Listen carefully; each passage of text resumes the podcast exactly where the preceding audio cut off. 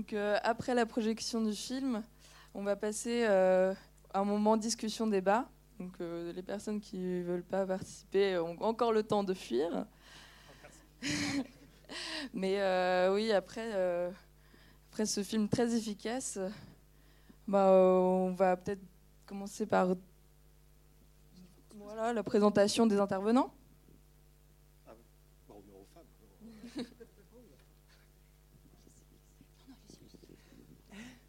Alors Jacqueline Oudéier, je suis la présidente de l'association CADU, euh, l'association qui défend plus de 900 dossiers du Mediator. Elle, ne défend pas que ça. Irène est venue nous chercher en 2010 parce que la revue Prescrire lui a proposé notre association parce que nous sommes très indépendants. Nous n'avons ni subvention, ni don, ni rien du tout. Et donc Irène nous a fait euh, le plaisir et nous a chargé de tous ces dossiers. Merci Jacqueline. Séverine Carré-Pétro, moi je suis pharmacienne de formation et depuis quelques années à prescrire, où actuellement je suis euh, responsable de la rédaction adjointe et aussi euh, vice-présidente de l'association Mieux Prescrire. Voilà, donc euh, on est forcément très très touché par ce film, et bon, je pense qu'on y reviendra au moment du débat. Bonsoir à tous. Pour ma part, Arthur Pirot, je suis étudiant en sixième année de pharmacie à Angers et également quelques petites casquettes au titre euh, duquel j'interviens ce soir. Je suis directeur adjoint étudiant de l'UFR Santé, mais également vice-président en charge de l'enseignement supérieur à l'ANEP, qui est l'association nationale qui représente les étudiants en pharmacie de France. Et donc vous comprenez bien que ce sujet euh, nous touche au, plus profond. Euh, donc voilà. Bonsoir, Antoine Béguin, je suis avocat.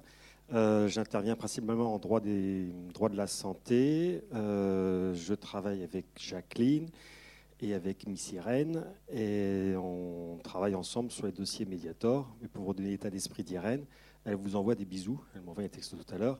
Donc c'est du Irène tout craché.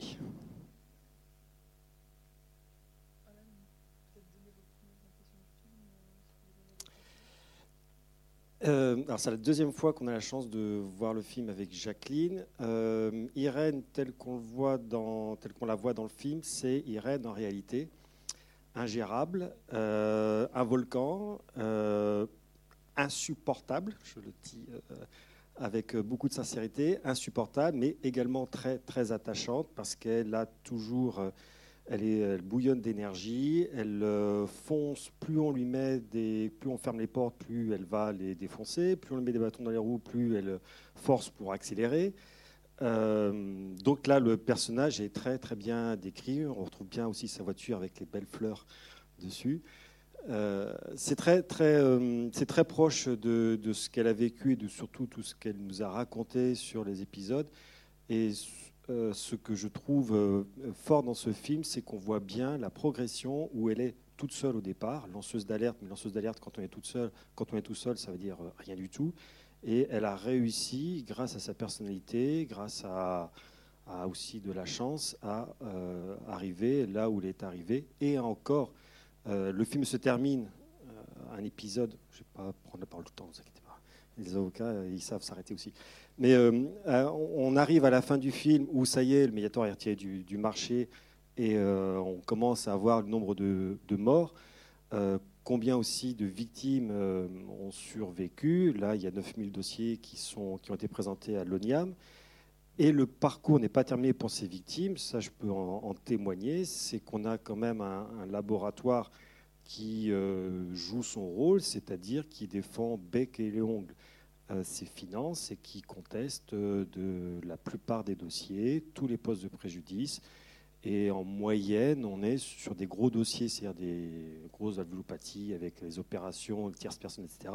On est en moyenne sur un an, un an et demi avant d'avoir une indemnisation, depuis le démarrage du dossier jusqu'à l'indemnisation finale. Donc il ne faut pas croire qu'aujourd'hui tout est réglé et les victimes sont reconnues dans leur statut de victime. Ce sont d'abord des patients et un parcours du combattant pour qu'elles soient reconnues comme victimes et qu'on ait une indemnisation euh, au bout. Donc c'est encore un des processus très compliqués. Alors moi, il y a quelque chose qui m'a frappé en, en voyant ce film, c'est que je me suis totalement reconnu en fait euh, dans la réalité des choses, c'est-à-dire euh, le lobbying et la force des laboratoires pharmaceutiques. J'ai eu la chance de passer par l'hôpital et je travaille déjà en officine depuis quelques années. croyez bien que tous les produits que vous voyez en pharmacie, on n'a pas toujours le choix malheureusement de vous les présenter. Parce que si par exemple on dit non à une nouveauté d'un laboratoire, c'est tout le laboratoire avec lequel on ne peut pas travailler et des produits que vous avez besoin au quotidien. Ils ont malheureusement euh, tellement de pouvoir qu'ils peuvent nous manipuler, nous, pharmaciens d'officine, euh, même si on veut être contre. On a des petits moyens, des stratagèmes pour éviter de vous les présenter ou du moins euh, pas insister dessus. Mais croyez bien que c'est la réalité, même dans les services hospitaliers, quand on a les visiteurs médicaux qui passent pour les nouveaux produits, ils arrivent vraiment à faire, je dirais presque de l'endoctrinement, notamment sur les nouveaux étudiants, les internes, parce que ça va être eux les prescripteurs de demain. Et il y a quelque chose qu'il ne faut pas qu'on oublie, étudiants, parce qu'en tant que futur professionnel de santé, mais bien évidemment ceux qui exercent à l'heure actuelle, c'est que notre rôle plus tard, c'est euh, le bien-être et la santé des patients. Donc c'est ça qui doit primer avant toute chose. Quand les médecins prescrivent ou que les pharmaciens dispensent une ordonnance, il ne faut pas oublier cette notion qui est très importante. Et c'est notamment repris par la déontologie de notre profession. N'oubliez pas qu'on a un ordre mutuellement. Euh, c'est une instance euh, qui nous régule. Là, on l'a bien vu au départ, euh, l'AFSAPS, anciennement à l'ANSM, donc qui est l'agence euh, de la sécurité du médicament maintenant, avait quelques petits dysfonctionnements internes, on va dire, de part de conflits d'intérêts. Et c'est quelque chose qui est primordial, euh, même nous à la fac, quand les profs nous enseignent. On le voit tout de suite s'il y a des petits conflits d'intérêts. Maintenant, ça doit être signalé, hein, je, le, dis. Et selon la personne, ça peut être influencé, et ce n'est pas, pas le rôle du moins de l'enseignement, qui se doit d'être objectif, en toutes parts. Et euh, tous les étudiants que nous sommes devons être très vigilants parce que quand on est encore euh, dans le berceau de la fac, on est un peu formaté, on n'a pas forcément tout le recul qu'ont les professionnels. Et il faut qu'on garde cette indépendance, surtout, et tout le long de notre carrière future pour le bien-être des patients. merci. Alors, merci d'être là. Et puis, bah, merci à l'ADEMA aussi d'avoir organisé cette soirée parce que je trouve que c'est chouette que des jeunes étudiants s'investissent comme ça tôt dans leur carrière, parce que c'est vous les, soignants de demain, et si on est sensibilisé tôt à ça, bah, je pense que ça peut faire de très belles choses à l'avenir, tout comme euh, on se rend compte que des jeunes sensibilisés très tôt euh, à boire au biberon des firmes, et ben, ça donne aussi des, experts et des soignants, comme on a pu voir aussi dans le, dans le film. Euh, plein de choses à dire sur ce film. Je vais faire court parce que je crois qu'il faut laisser la place aussi à vous tous qui, qui êtes là. Ce sera intéressant d'avoir vos, vos ressentis, moi je trouve qu'on ressort euh, bouleversé. C'est choquant, stupéfiant de voir euh, comment les choses peuvent se passer euh, dans les autorités qui sont censées nous, nous, protéger. Et en même temps, je trouve que c'est un film qui donne la pêche, qui donne envie de, se battre, qui montre que ben, même quelqu'un tout seul, après aidé par d'autres qui ont des convictions profondes, qui mettent les patients au centre de leurs préoccupations qui arrivent à, faire avancer les choses. Alors il y a eu un premier combat, le retrait d'un médicament dangereux, un second combat, la reconnaissance du statut de victime. J'aime pas trop parler comme ça, mais en même temps il faut que ce soit dit parce que sinon ces gens-là sont laissés dans l'ombre. Et il y en a encore euh, plein d'autres à mener. Les indemniser, enfin bon, vous, vous vous battez pour ça, Irène se bat pour ça, mais elle n'est pas toute seule. Et puis essayer de faire bouger les choses au niveau des institutions, c'est pas facile. Ça a un peu bougé. L'agence s'est un petit peu remaniée. Il y a un peu plus de transparence. On prend en compte les liens d'intérêt, mais il y a encore beaucoup de travail à faire. Et puis euh, aussi retirer les médicaments du, dangereux du marché. Enfin, quand je dis dangereux, tout médicament est potentiellement dangereux, mais certains le sont beaucoup plus que d'autres, à l'image du Mediator, qui a quand même euh, tué. Euh, on l'estime entre 500 et 1000 personnes, c'est pas terminé. Il y a encore 6000 personnes actuellement qui sont atteintes de valvulopathie qu'on découvre miraculeusement maintenant. Maintenant qu'on sait que ça donne ça, on, les découvre. Alors que c'est un médicament qui ne servait à rien. Et euh, le Mediator n'était pas le seul sur le marché, il y en a encore euh, beaucoup, et prescrire parmi euh, tous ces combats s'occupent de ça, et avec le souci aussi euh, d'informer en toute indépendance les, soignants.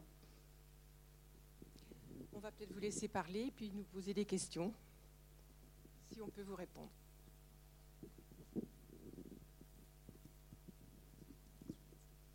Ouais, C'était toujours la première qui est la plus dure. Alors euh, n'hésitez pas, lancez-vous et on vous apportera le micro. Euh. Vous n'êtes pas tout seul.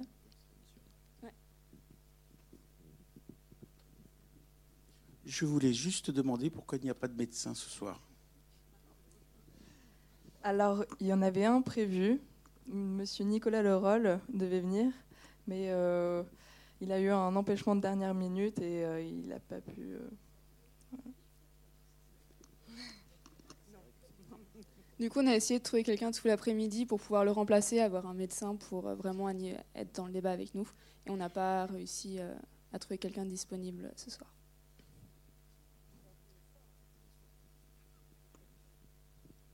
Bonsoir, je suis médecin.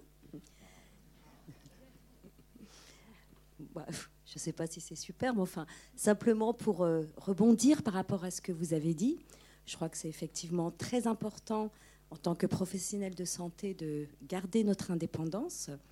Mais je pense que la meilleure arme pour cela, c'est une euh, formation de qualité, c'est-à-dire euh, avoir un esprit critique, être un bon clinicien et euh, être capable aussi par soi-même euh, d'analyser la littérature pour, comme vous dites, euh, ne pas se faire endoctriner par les laboratoires, parce que le mot est fort quand même. Mais je pense qu'avec la formation que vous avez, vous ne, vous pouvez pas vous faire endoctriner, en tout cas pas jusque-là. Donc j'insiste sur l'importance de la formation, me semble-t-il.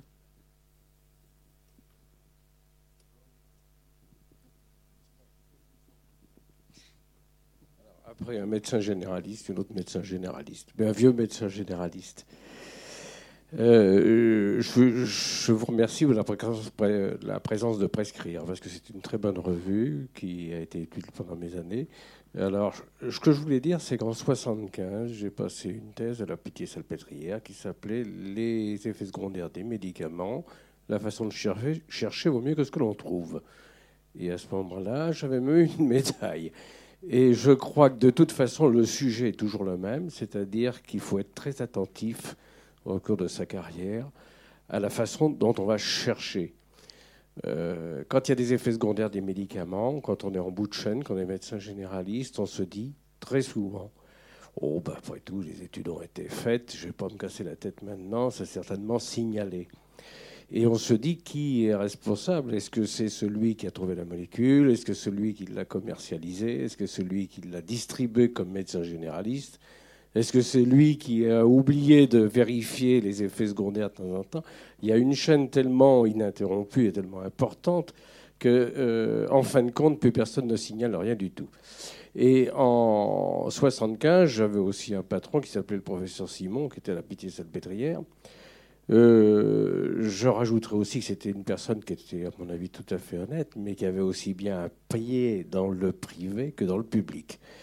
Euh, il arrivait à naviguer dans tout ça, et je crois que dans toute ma carrière de médecin, j'ai vu beaucoup de laboratoires charmants qui viennent dans les cabinets médicaux, qui nous euh, assènent un tas d'arguments. Il faut être très attentif et je vous assure que quand je vous écoute comme jeune pharmacien ou jeune médecin, j'ai l'impression de me retrouver au départ avec beaucoup d'enthousiasme. Mais vous savez, une carrière qui dure, j'ai terminé en 2010, soyez vigilants, vous en aurez besoin parce que les pressions sont très fortes. Et je vous souhaite bon courage. Merci. Je voulais juste rebondir très rapidement. Effectivement, il faut de la vigilance, il faut arriver à lutter contre les pressions, il faut, garder son dynamisme aussi et sa, curiosité. Et c'est vrai qu'il ne faut pas non plus euh, se dire, puisqu'il n'y a aucun effet indésirable grave qui n'a été mis en évidence, c'est qu'il n'y en a pas. Non, parce que euh, les médecins ont tellement de choses à faire qu'ils ne pensent pas toujours, enfin, ils n'ont pas le temps de déclarer les, effets indésirables. C'est un tas de paperasserie qui ne rentre pas dans un quotidien euh, très, très chargé.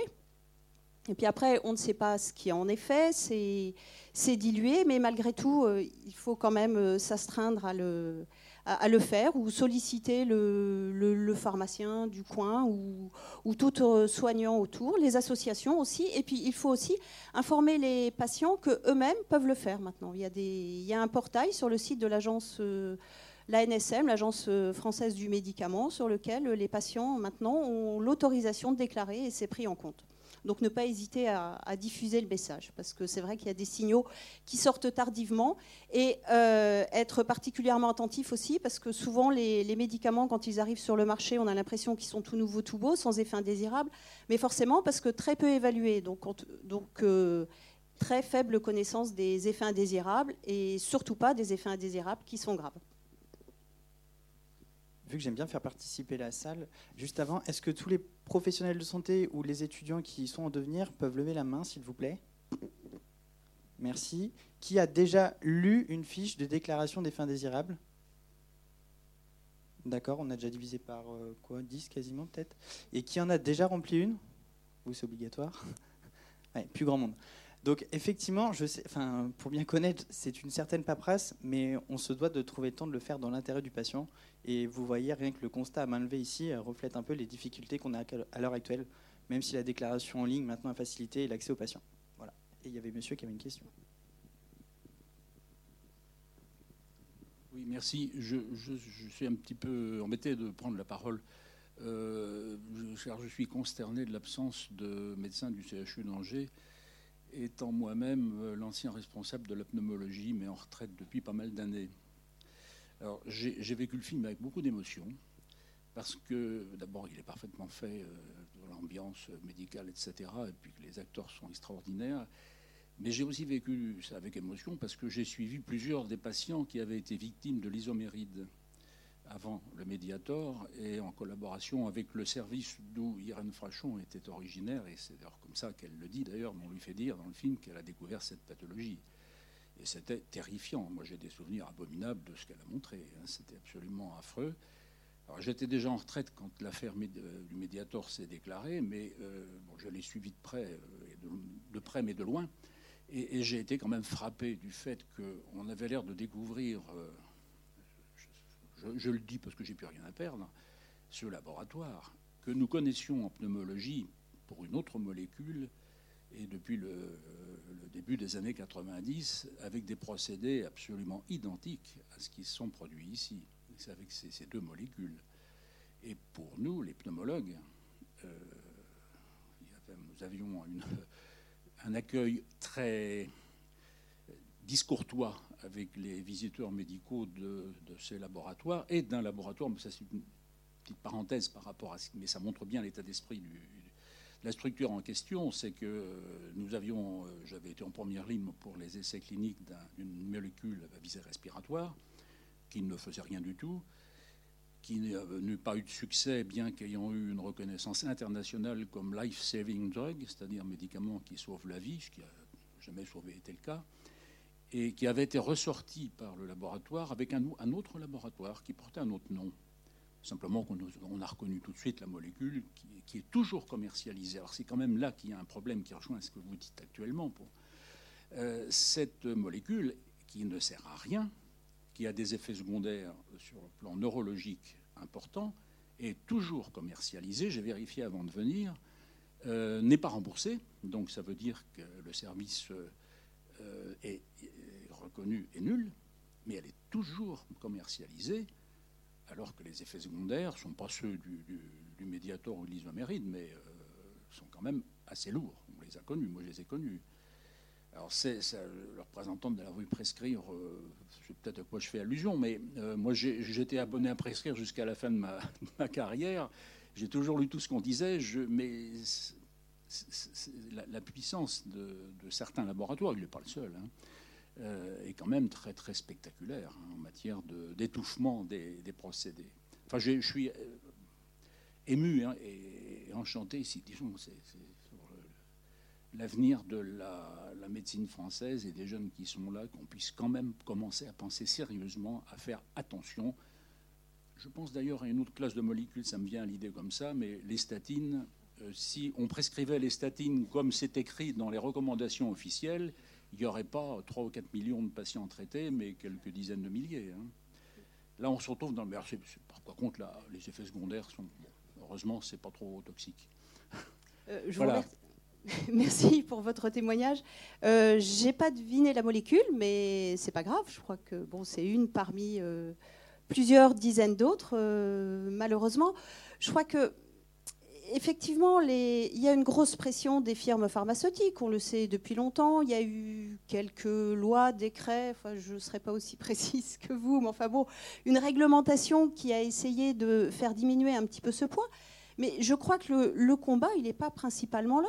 Ce n'est pas à, des soignants, comme je le disais tout à l'heure, qui ont un quotidien très chargé des patients à soigner, à essayer de combattre l'industrie euh, pharmaceutique, alors que l'industrie pharmaceutique a la porte ouverte par les pouvoirs publics, enfin que ce soit en France ou au niveau de l'Europe.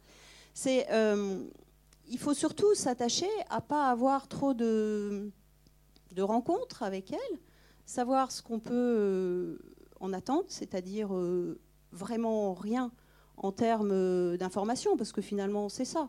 Souvent, on entend dire euh, Bah oui, mais moi je reçois le visiteur médical parce qu'il est là, ça va durer 10 minutes, il va m'informer des, des nouveautés. C'est pas vrai, il y a d'autres sources euh, d'information et l'industrie pharmaceutique n'est surtout pas la meilleure placée pour informer correctement les, les médecins. Et c'est pareil, on peut même pas en vouloir quelque part à l'industrie pharmaceutique de vouloir vendre des médicaments. Après tout, euh, quel PDG se dirait Ah ben non, non, non, non, moi je vais dire que mon produit n'est pas si bon que ça, euh, il se tire une balle dans le pied. On ne peut pas lui demander ça. À partir du moment où on ne peut pas lui demander ça, que chacun fasse son travail. C'est-à-dire que les firmes pharmaceutiques bossent pour trouver des médicaments efficaces si possible, ils font les tests, ils ont besoin d'argent pour les faire. Enfin, ça, je crois qu'elles restent encore euh, largement euh, bénéficiaires. Que les autorités de santé, qui sont finalement le lien entre ces firmes et les soignants, des autorités de santé publiques qui sont là pour protéger les patients, qu'elles fassent leur travail. Bon, on a vu sur l'exemple du Mediator que ça n'a pas du tout été fait. Maintenant que des dysfonctionnements ont été identifiés, il y a, des rapports qui, sont, euh, qui font des dizaines de pages qui décrivent bien toutes les défaillances. D'ailleurs, à ce titre-là, le film est vraiment extrêmement fidèle, parce qu'on commence à entendre dire euh, oui, c'est exagéré. C'est vrai que quand on voit ça, les bras, les bras nous en. On se dit, euh, c'est pas possible. Ils ont forcé le trait pour le film, mais en fait, pas du tout.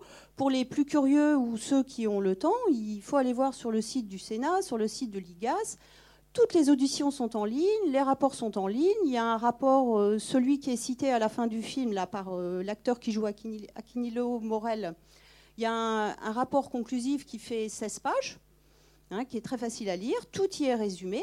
Et on se rend compte que le film, c'est la réalité. Donc, euh, en fait, surtout que chacun fasse son, travail et effectivement, hein, moins on a de liens avec l'industrie pharmaceutique, plus on a l'esprit libre pour, euh, exercer. Je, ajouter une petite chose à propos du. Ça me revient aussi maintenant dans le film, à un moment donné, un des médecins, dont je ne sais pas le rôle exact, qui a un certain âge, disons un âge certain, euh, dit mais il faut quand même pas que tu, Antoine, tu, il faut quand même pas que tu démolisses euh, la, ressource principale de la recherche en France, euh, médicale ou autre, hein, c'est pas spécialement celle-là, c'est les laboratoires, les et les travaux qu'on peut faire pour les laboratoires. Moi j'ai connu ça. D'ailleurs je faisais allusion à l'étude qu'on avait faite sur un produit comme ça. Il faut bien qu'on les fasse. Euh, il est vrai que malheureusement, puis on n'entend pas beaucoup parler de ça dans les discours politiques, euh, encore moins ceux du moment que ceux d'avant, euh, c'est que l'état de, la recherche en France reste quand même quelque chose de, terrible. je pense simplement, on les voit se déplacer pas mal là, qui finance les déplacements des, universitaires qui doivent aller dans des congrès à, travers le monde. C'est pas par plaisir, c'est par nécessité pour la carrière qu'on peut faire et puis le travail qu'on fait, c'est-à-dire une partie recherche. Ben, les, salaires, puisque ça ne peut être que le salaire qui paie et les revenus de labo sont publics. Ça a peut-être changé depuis que je suis en retraite, mais je ne crois pas beaucoup, d'après ce que j'entends dire. Euh, ben, c'est malheureusement l'industrie pharmaceutique pour la médecine qui sert quand même de, de réservoir. Et malheureusement, moi, j'ai, à la fin de ma carrière, j'en avais assez de ce, système.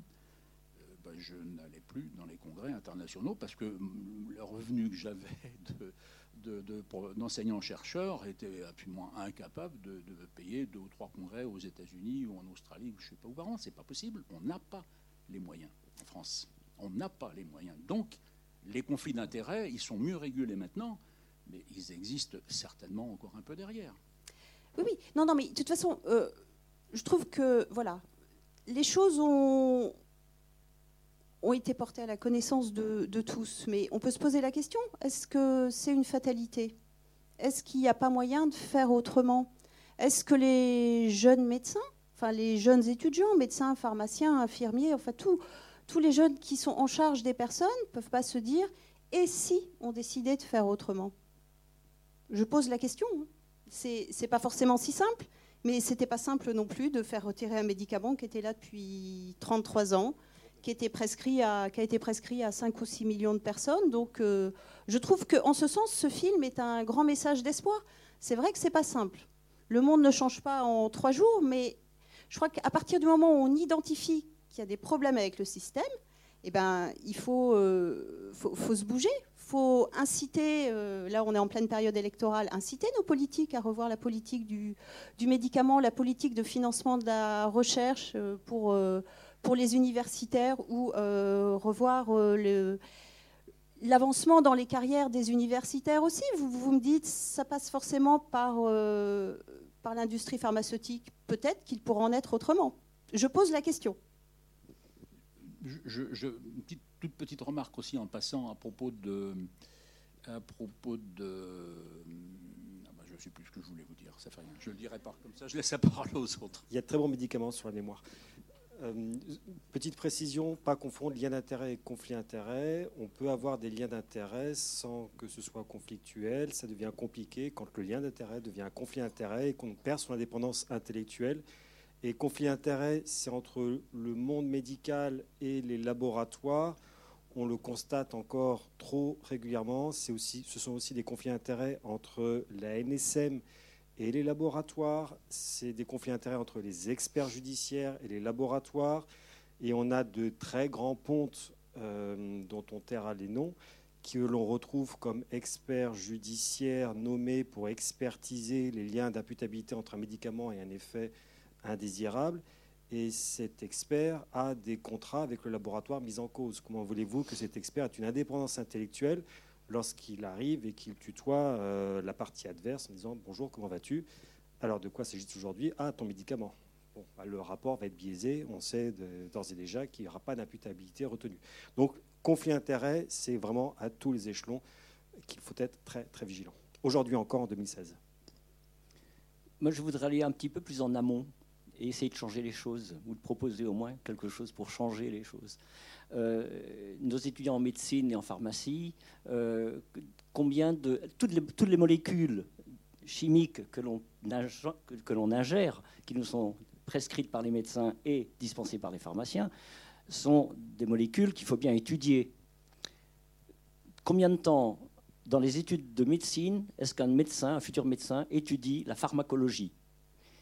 Dans, dans les études de pharmacie, combien de temps les futurs pharmaciens étudient la pharmacologie? Ça ne doit pas être une, que- une- une Alors, question très J'ai difficile. toutes les MCC dans mon ordinateur, mais là en tête euh, sur mais on n'est pas un mois près. Non, euh, tout ce que je sais, c'est qu'en en pharma, on en, on en ingurgite, parce que je crois que c'est le terme, dès la troisième année jusqu'à la sixième année. Le nombre d'heures, c'est à chaque cours, quoi, quasiment. Donc c'est tro- trois ans, Ah non, plus, quatre ans, au moins. quatre ans, compris. Ouais, D'accord. ouais. Et du côté de médecine, par contre, c'est beaucoup moins. J'ai pu me rendre compte dans les services euh, là, euh, cliniques euh, quand j'étais en cinquième année hospitalo-universitaire. Et le problème, euh, moi, c'est le constat que j'ai fait auprès des, des- des enseignants pardon, de pharma et de médecine, c'est qu'on a des externes en pharmacie qui ne savent pas prescrire et qui nous le disent ouvertement, qui nous demandent des conseils. Nous, dans les services cliniques, on n'a rien à faire parce que la clinique, on, c'est pas notre job, alors qu'on pourrait aider. Et malheureusement, on ne nous donne pas cette euh, possibilité. Je vais vous donner un exemple concret. J'étais dans le service d'hépatogastro. On avait une patiente euh, qui avait des difficultés hépatiques. Euh, elle avait des difficultés à déglutir. J'ai lu l'ordonnance. Elle avait de l'ogaste oraux. Pour ceux qui ne connaissent pas, c'est en gros un inhibiteur de la pompe à protons pour diminuer l'acidité gastrique. Le médecin, ne connaissant pas le médicament et ne souhaitant pas se renseigner, a dit ben, on va lui mettre de l'ésoméprazole en perf. Pourquoi Parce qu'elle avait des difficultés à déglutir. Bon, j'ai pas osé parler au médecin directement, donc je suis passé par l'interne en lui expliquant que c'était deux médicaments de la même classe médicamenteuse. On pouvait rester sur une molécule qu'elle connaissait, qu'elle avait l'habitude, et faire des économies à l'hôpital en lui proposant une voie orale. Donc vous voyez, on a même des médecins, et pourtant les IPP, c'est le service qui est bien spécialisé en hépatogastro. Les jeunes médecins nous le disent ouvertement qu'ils ne sont pas formés à la pharmaco, et pour preuve, dès qu'il y a une rupture de stock, et Dieu sait qu'il y en a en ce moment, ils ne savent plus prescrire parce qu'ils prescrivent beaucoup selon des protocoles. Donc il manque un médicament dans la chaîne de protocole, tout de suite, c'est le bazar.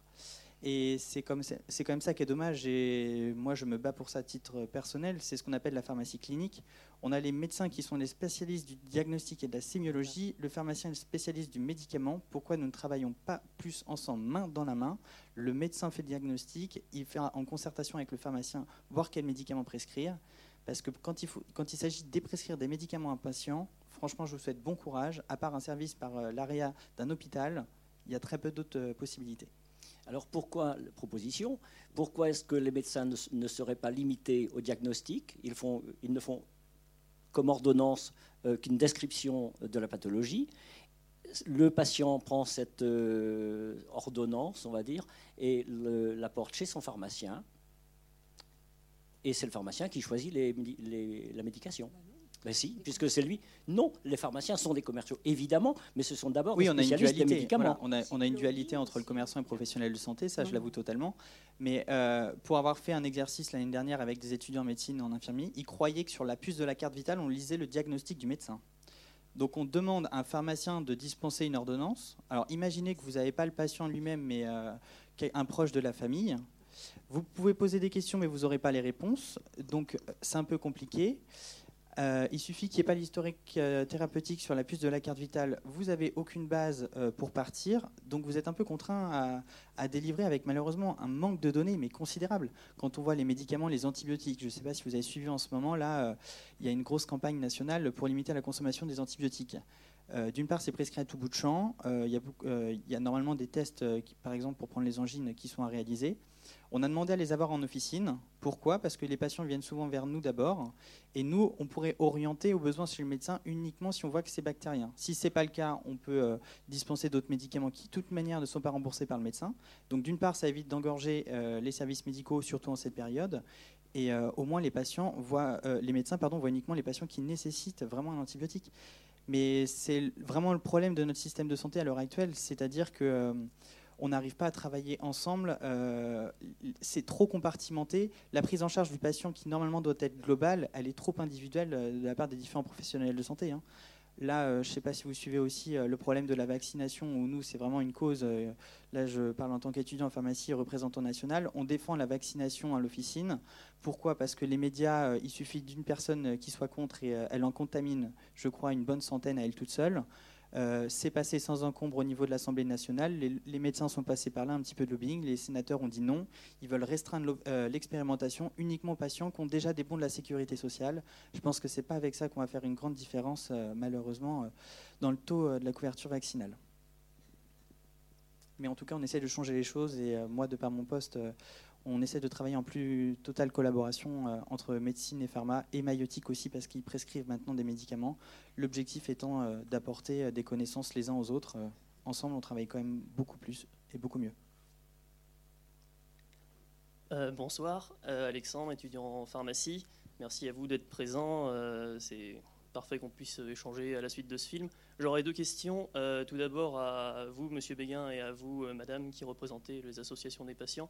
Euh, ce serait de savoir euh, pourquoi la procédure est aussi longue. Je sais que M. Béguin l'avait déjà fait euh, parce que j'ai vu le documentaire Folie sur ordonnance et vous l'aviez déjà fait.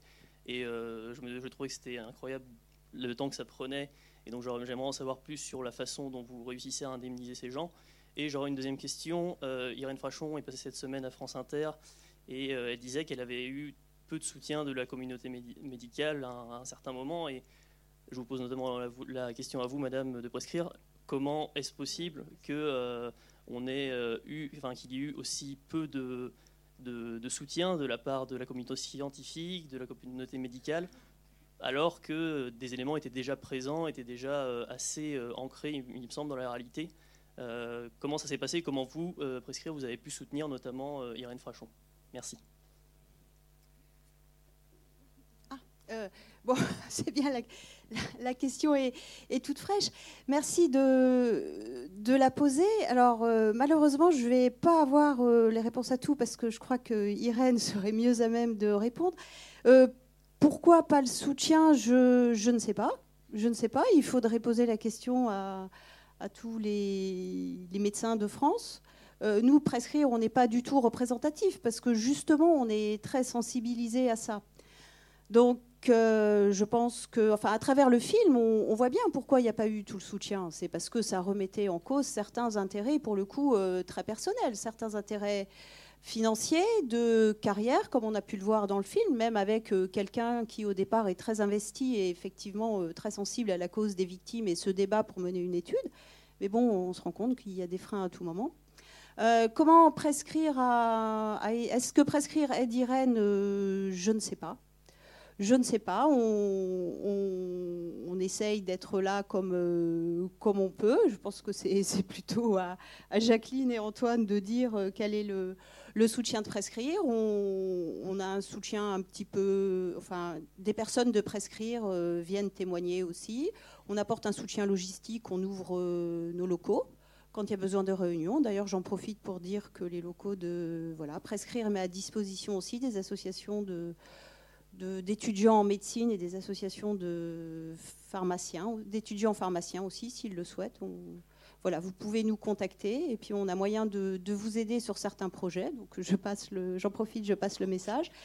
Euh, Irène Frachon, je crois que bah, la lecture de Prescrire l'a aidé à se rendre compte qu'en fait, euh, le Mediator, donc euh, de son nom sa dénomination commune internationale, c'est-à-dire que le nom qui n'est pas celui donné par le labo, c'est Benfluorex. Et en lisant prescrire, ben, elle a pu euh, voir que euh, le Benfluorex, en fait, c'était euh, le cousin de, de l'isoméride, qui est la dexphenfluoramine. Voilà, qu'ils avaient un métabolite en, commun, chose qui est écrite dans Prescrire depuis 1996. Euh, la DCI Benfluorex a dû être accordée dans les années 1970. Orex, euh, c'est un segment clé, enfin c'est la fin du nom du médicament qui a été défini par l'OMS qui concerne les anorexigènes. Donc euh, avec tout ça, c'est vrai qu'il a semblé étonnant que personne à l'agence, je ne vais pas dire le laboratoire parce que le laboratoire le savait, mais bizarrement, personne à l'agence ne s'est dit, oh bah tiens, Orex, ça rappelle anorexigène. Bon. Voilà. Donc euh, voilà en quoi on a pu euh, aider euh, Irène et en relayant l'information. Mais c'est vrai qu'on a dû écrire, je ne sais pas, peut-être une trentaine de textes depuis les années 96 sur le Mediator en disant retirer, retirer, retirer.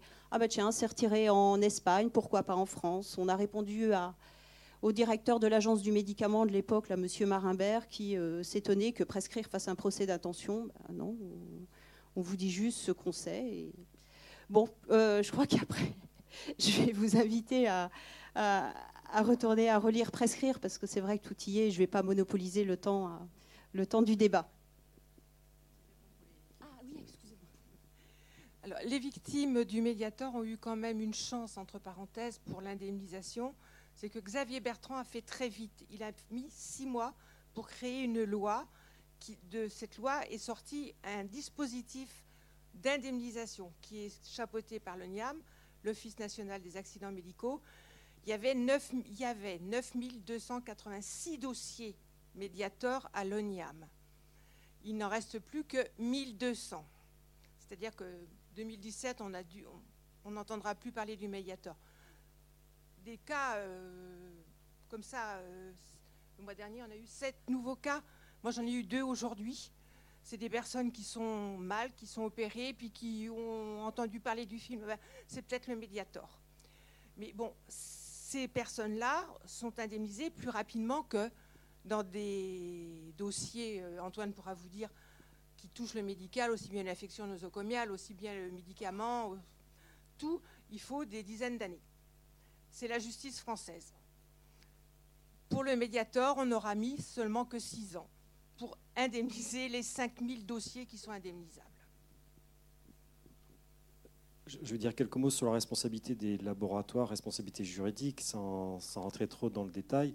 On a un système judiciaire qui a été voulu par l'Union européenne, donc c'est un système harmonisé, quel que soit le pays européen, les règles sont les mêmes pour engager la responsabilité d'un laboratoire. Ce sont des règles qui sont extrêmement contraignantes et qui ont quasiment été conçus contre les patients. Aujourd'hui, pour espérer obtenir gain de cause contre un laboratoire, et je peux vous dire que les décisions se comptent sur les doigts des deux mains en France, il faut prouver que d'abord vous avez pris le médicament, donc déjà les ordonnances, etc. Il faut prouver que le médicament, qu'il y a un lien de causalité, d'imputabilité plutôt, entre le médicament que vous avez pris et l'effet présenté en éliminant toutes les autres causes. Donc l'état antérieur, les autres médicaments, pour peu que vous preniez plusieurs médicaments, ça va être la croix à la bannière pour démontrer que c'est bien cette molécule qui est en cause. Et c'est pas fini, donc il faut prouver cette imputabilité. il faut prouver que l'effet indésirable est particulièrement grave, c'est-à-dire qu'il excède ce que l'on peut accepter pour un patient ordinaire. Et ce n'est pas fini, il faut prouver que ce médicament est défectueux au sens du droit. Défectueux, c'est qu'il ne présente pas la sécurité à laquelle le patient peut attendre. Concrètement, il faut prouver que le laboratoire avait connaissance des effets indésirables graves et qu'il n'a pas délivré l'information en temps utile au patient. Alors ça, c'est de la théorie, parce qu'en pratique, qui détient les informations sur la connaissance des effets indésirables? Le laboratoire. Donc le laboratoire n'a surtout pas intérêt à communiquer sur, euh, sur des effets qu'il aurait connus et qu'il aurait sous-estimés. Les quelques décisions qui, ont été rendues par la justice favorables aux victimes, et on, on a pu en avoir quelques-unes, mais je dis avec beaucoup de modestie, parce que je ne suis pas du tout un vat en guerre contre l'industrie pharmaceutique. Je sais que c'est extrêmement compliqué.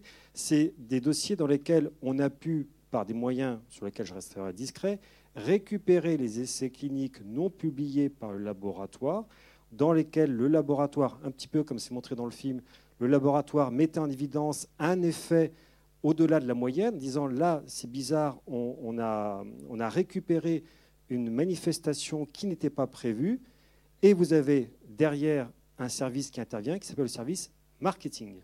On ne parle plus de médical. le service marketing va vous dire attention, si on dit tout, votre médicament, on n'a pas, la, on, pas la MM. Ce n'est pas un blockbuster. Et on va avoir en plus un remboursement qui va être bien inférieur à ce que l'on pourrait espérer. Donc c'est la théorie du go, don't go, euh, go, don't go. On prend le risque de ne pas mentionner tous les effets indésirables lors de la sortie du médicament on attend petit à petit la remontée des effets indésirables, et c'est un processus qui est très lent, puisqu'il y a peu de remontée d'effets indésirables. Et quand ça arrive à l'ANSM, l'AFSAPS à l'époque, l'AFSAPS met très longtemps à réagir et à modifier la notice. Donc on modifie la notice en douce, puisqu'on ne va pas alerter les patients sur un nouvel effet indésirable. Et comme ça, ni vu ni connu, on a un blockbuster qui est sorti sur le marché. D'accord, il y a eu des effets indésirables. On a informé petit à petit dans la notice. Et les patients, quand ils se manifestent en disant bah, j'ai présenté un effet indésirable très grave, je demande indemnisation, le laboratoire leur dit, regardez, c'est écrit à la notice, vous avez été informé. Donc il n'y a pas d'indemnisation possible. Et juste sur, euh, euh, pour euh, terminer, je ne vais pas faire un, grand propos, mais sur l'ANSM, l'AFSAPS, Jacqueline et moi, on a une petite dent quand même contre l'AFSAPS, l'ANSM encore. dès qu'il y a un scandale sanitaire, on change de nom, comme ça, on espère récupérer une petite virginité. Euh, et à l'AFSAPS, à l'époque, euh, nous, avions, euh, nous avions fait quelques visites pour alerter, comme l'a fait Irène, alerter sur des choses qui nous paraissaient un peu suspectes. en ce qui concerne particulièrement les agonistes dopaminergiques, donc les traitements de la des effets de la maladie de Parkinson, parce que la maladie ne se soigne pas, avec des problèmes de compulsion d'achat, d'hypersexualité, etc. Et nous avions une quantité de témoignages, Jacqueline recevait à son association, moi après je les, regardais, une quantité de témoignages qui nous, qui nous surprenaient. Euh, nous sommes allés rencontrer l'AFSAPS, je me souviens très bien de, cette période. Il faut franchir un peu les barrières pour arriver, mais on est reçu dans un, bureau et euh, on nous dit alors, euh, vous avez demandé de nous voir, de quoi s'agit-il? Et on leur explique ben voilà, nous, on n'est pas médecins, on est des, tout petits, mais voilà ce qu'on reçoit comme témoignage, il y a peut-être un problème. Et j'ai eu cette phrase en réponse qui m'a scotché sur place on m'a dit mais tout ça, on sait et on leur dit, mais alors vous allez faire quoi? Bah rien. Voilà. Et il a fallu se battre pour qu'il y ait une lettre d'information au neurologue sur attention, informer les patients sur les effets euh, du traitement euh, d'agonisme dopaminergique. Il a fallu un an pour pondre une lettre d'une page. Donc on a une grande lenteur. On me dit maintenant que l'ANSM s'est rénové, tout ça. Je ne suis, suis peut-être pas très optimiste par nature. Je suis prudent. Euh, la seule question que je me pose, c'est aujourd'hui, avons-nous les moyens réglementaires, légaux, financiers, médicaux pour prévenir un prochain scandale sanitaire? Je ne vais pas vous donner la réponse parce que euh, ma réponse pourrait vous décevoir.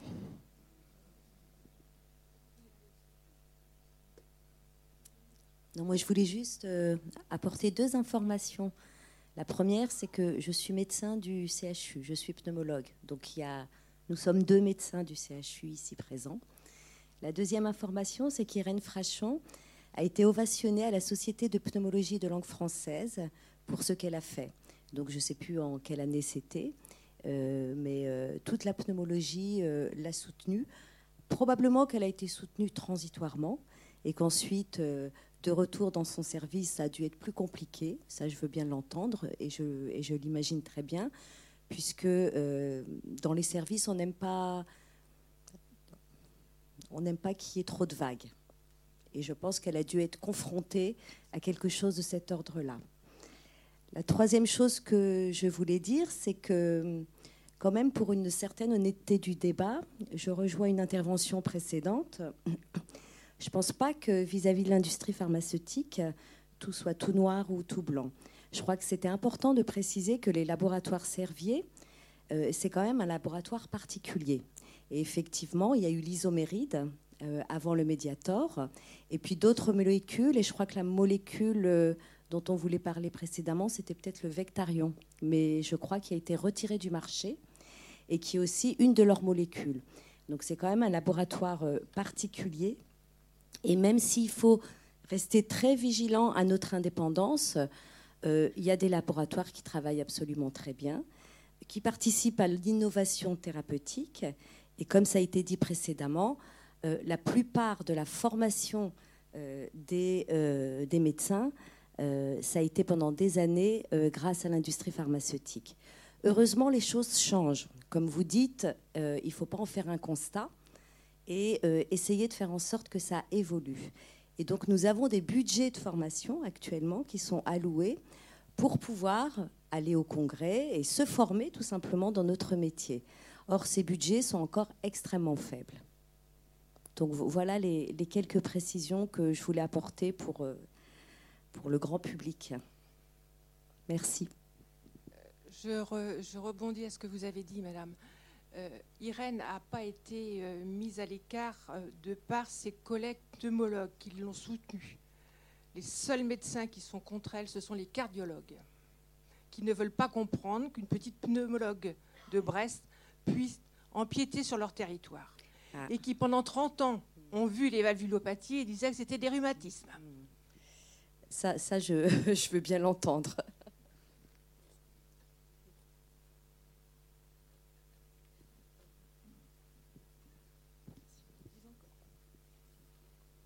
Oui, moi je voudrais euh, réagir d'abord sur le film. Je pense que c'est un film de salubrité publique et qu'il faudrait qu'il y ait beaucoup de films comme ça sur euh, différents scandales euh, que l'on connaît ou qu'on a, connus donc, dans les années passées. Je trouve aussi qu'il faut un, grand courage parce que jusqu'à maintenant, tous les films qui dénonçaient des scandales, quels qu'ils soient, étaient travestis car on n'avait jamais le nom, les noms réels.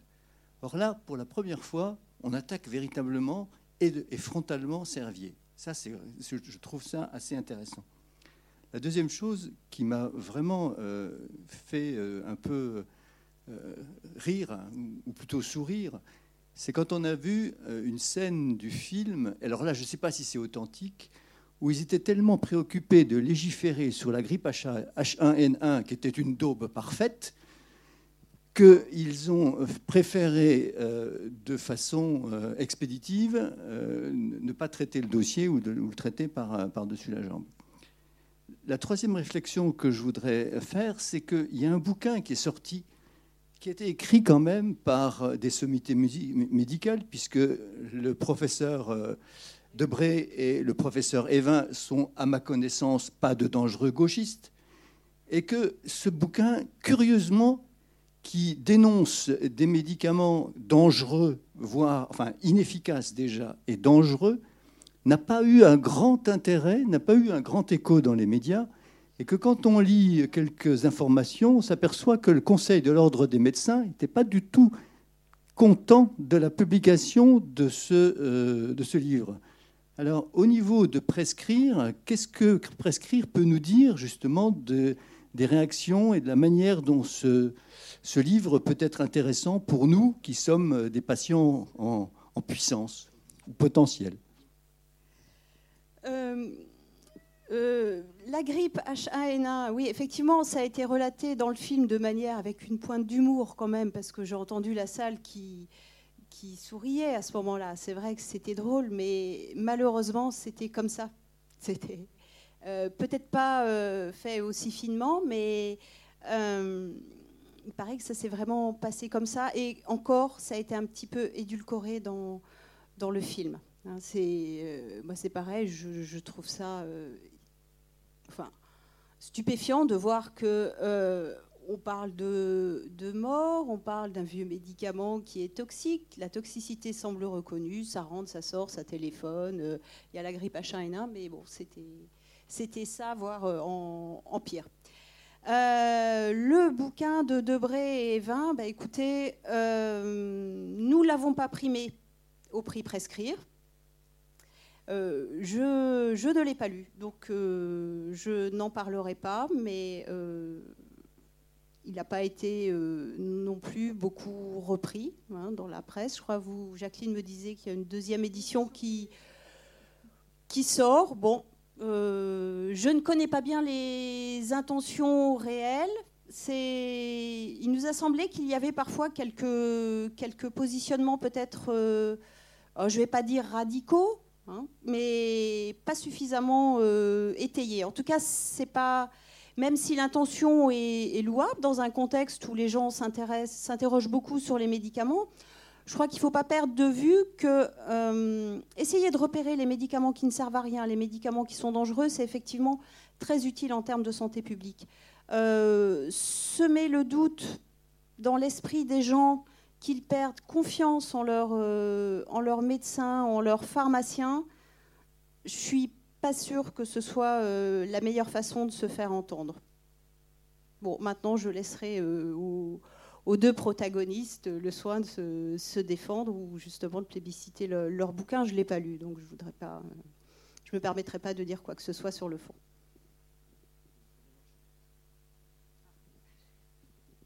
Je vous assure qu'il a, très très bien marché la première édition. La deuxième édition est sortie hier. Et euh, les professeurs Evin et Debré ont été radiés de l'ordre à la suite de la première parution. Ils ont fait appel de leur décision.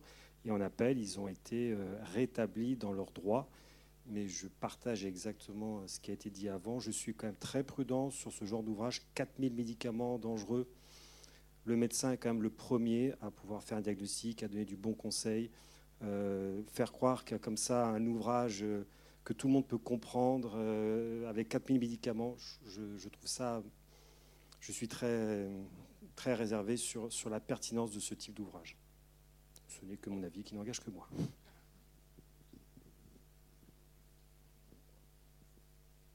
Oui, oui. Sur le fond, euh, on va terminer juste là-dessus pour le processus euh, d'indemnisation. Euh, aujourd'hui, comment ça se passe? Il y a un collège d'experts désigné par l'ONIAM. Les experts sont payés par l'ONIAM, donc par l'État.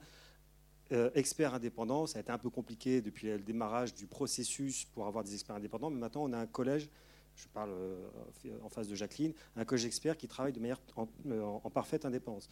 Le collège d'experts a examiné tous les dossiers. Un tiers des dossiers seulement ont donné lieu à un avis favorable pour une indemnisation. Une fois que le collège d'experts a rendu son avis, Servier a quatre mois pour faire une proposition indemnitaire reprenant l'avis d'indemnisation. Euh, faire une proposition indemnitaire, c'est reprendre tous les postes de préjudice, tierce personne, préjudice économique, et faire une proposition. Si la proposition est acceptée par la victime, euh, il peut y avoir un échange entre Servier et la victime ou l'avocat de la victime. Servier, à chaque fois qu'il reçoit une proposition, a quatre mois pour répondre. C'est pour ça que je vous disais que le processus pouvait donner lieu à un an, un an et demi de, délai. Si la proposition est acceptée par la victime, le Servier fait signer une transaction à la victime. C'est Servier qui paye, donc pas l'État, Servier qui paye, avec quand même une condition la transaction comporte une clause de confidentialité si la victime révèle le montant qu'elle a perçu par Servier, elle est obligée de rembourser Servier. Donc c'est un moyen aussi pour Servier de, masquer l'indemnisation totale. Et c'est euh, si je faisais preuve d'un peu de cynisme, et je vais faire preuve d'un peu de cynisme, Servier, je peux, euh, je vais suspect de faire jouer la montre. Euh, je vais être horrible dans ce que je vais dire, mais une victime décédée coûte 15 000, 20 000 euros à Servier, alors qu'une victime qui a une tierce personne qui a une perte de, préjudice, une perte de, revenus, ça peut aller à 150, 200 000 euros. Donc en jouant la montre, on est quand même sur des pathologies qui sont graves, qui, peuvent avoir des issues fatales. Euh, Servier euh, a cet intérêt-là. L'autre intérêt de Servier, c'est plus, plus il y a de victimes indemnisées, moins il y aura de victimes qui se présenteront, qui seront parties civiles au procès pénal. Servier n'a pas été condamné au pénal pour l'instant. Le procès est reporté on disait en 2016 que ce sera en 2017, maintenant on est sur 2018. Et on va avoir un procès, euh, le fondateur de Servier est décédé, donc c'est uniquement la personne morale plus euh, quelques aigrefins qui seront poursuivis. Et on aura sur le banc des parties civiles plus personne, puisque les victimes auront été indemnisées, qu'elles ont signé un pacte de confidentialité et l'interdiction de se constituer partie civile. Donc c'est plutôt bien manigancé de ce côté-là. Si la proposition de Servier n'est pas satisfaisante, n'est pas jugée satisfaisante pour la victime, l'État, via l'ONIAM, se substitue à Servier. C'est l'État qui indemnise la victime et se retourne après contre Servier pour demander le remboursement. Il y a eu aujourd'hui 100, je crois qu'il y a 100 demandes de substitution, donc 100 cas dans lesquels Servier n'a pas fait de proposition indemnitaire suffisante et c'est l'État qui a payé, qui s'est retourné. Pour les victimes, on a un processus qui fonctionne globalement bien et c'est Servier qui paye, qui a provisionné 40 millions d'euros. C'est beaucoup d'argent. Le Mediator leur a rapporté 4 milliards d'euros. Voilà, donc c'est une goutte d'eau dans un océan. Le laboratoire Servier va très bien, merci pour eux. Alors actuellement, ce que les associations de, victimes, j'aime pas tellement les associations de victimes, mais bon, il faut les appeler comme ça. On a fait quelque chose pour le médiateur, on a ramé pendant six mois. Là, actuellement, on rame pour la dépakine. Euh, il va être mis avant la fin de l'année un dispositif euh, identique à celui du Mediator. Ce qu'on demande, c'est que toutes les victimes du médicament soient indemnisées via l'ONIAM, puisqu'il s'est mis en place, ça fonctionne bien, et qu'on demande 0,00,1 sur le chaque cachet au laboratoire pour justement financer les victimes. Alors relayer ça, on a besoin de beaucoup de relais. Il faut que les politiques s'emparent de cette euh, demande, la création d'un fonds pour toutes les victimes de médicaments. Comme c'est fait pour la voiture, oui, exactement. Alors, juste un tout petit point sur l'indépendance quand même, parce que c'était euh, un point important du film aussi. Pour les, étudiants, il y a un collectif d'étudiants de la fac de Paris, je ne sais pas, peut-être que vous le connaissez, la troupe du rire, qui ont fait un petit bouquin sur euh, bah, les, bienfaits de l'indépendance. Il est téléchargeable sur leur site, la, troupe du rire. Ça s'écrit comme ça se prononce, euh, sans, accent ni espace. Et sinon, peut-être que je peux vous envoyer le lien pour euh, que vous mettrez sur votre site, parce qu'il est téléchargeable en ligne. Et sinon, si vous en faites la demande, on peut vous fournir les manuels aussi. Ça tient dans la poche d'une blouse, et puis ça, explique bien vraiment les, bienfaits de, l'indépendance. Je voulais euh, clôturer euh, cette session d'abord pour vous remercier d'être resté et d'avoir participé au débat qui, euh, je trouve, a été très enrichissant. Bien évidemment, tous les intervenants, vous, et surtout, j'aimerais bien qu'on applaudisse Magdalena et Juliette pour l'organisation de cette soirée.